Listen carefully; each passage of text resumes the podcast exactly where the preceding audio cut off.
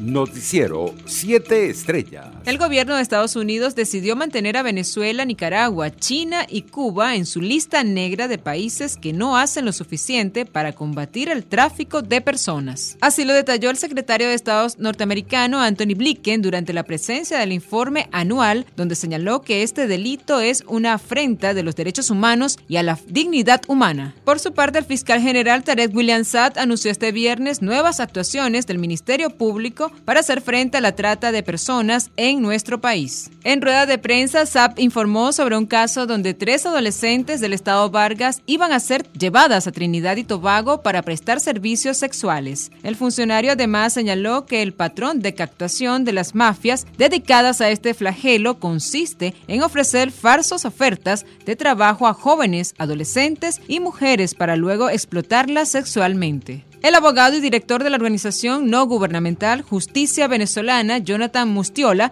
exigió a las autoridades judiciales que respeten los laxos procesales de los casos de presos políticos militares debido a los retrasos que la mayoría de ellos ha sufrido. Por su parte, la Comisión para los Derechos Humanos del Estado Zulia, COCGES, documentó el asesinato de 158 personas en hechos de violencia que involucraron a funcionarios de seguridad del Estado venezolano en el primer semestre de este año. Para este mismo periodo, pero en 2020, Cockhead recordó que 373 personas resultaron muertas como consecuencia de 261 hechos violentos. En cuanto al número de sucesos de este tipo, la ONG reportó que para los primeros seis meses de 2021 se verificaron 122, representando una disminución del 53.26% en comparación con este mismo periodo del año 2020. Internacionales. Nicaragua concedió la nacionalidad a expresidente salvadoreño Salvador Sánchez Serén, a su esposa Rosa Margarita Villalta y a su hija Claudia Lisset Sánchez Villalta, según acuerdo publicado en la Gaceta, el diario oficial del país, NICA, en su versión digital de este viernes 30 de julio. La nacionalización de Sánchez Serén impedirá que éste pueda ser extraditado al Salvador para que enfrente la justicia ante el caso que se le sigue por haber recibido sobresueldos durante la gestión de Mauricio Funes entre 2009 y 2014, en la que el excomandante guerrillero fungió como vicepresidente. Por su parte, el diario estadounidense The New York Times pospuso indefinidamente la vuelta de los empleados a las oficinas, ya que la variante Delta está provocando un aumento de los casos de coronavirus en todo el país. La decisión del medio se suma a la lista de empresas que están cambiando sus planes de regreso y solicitando a sus empleados que vuelvan a aportar mascarillas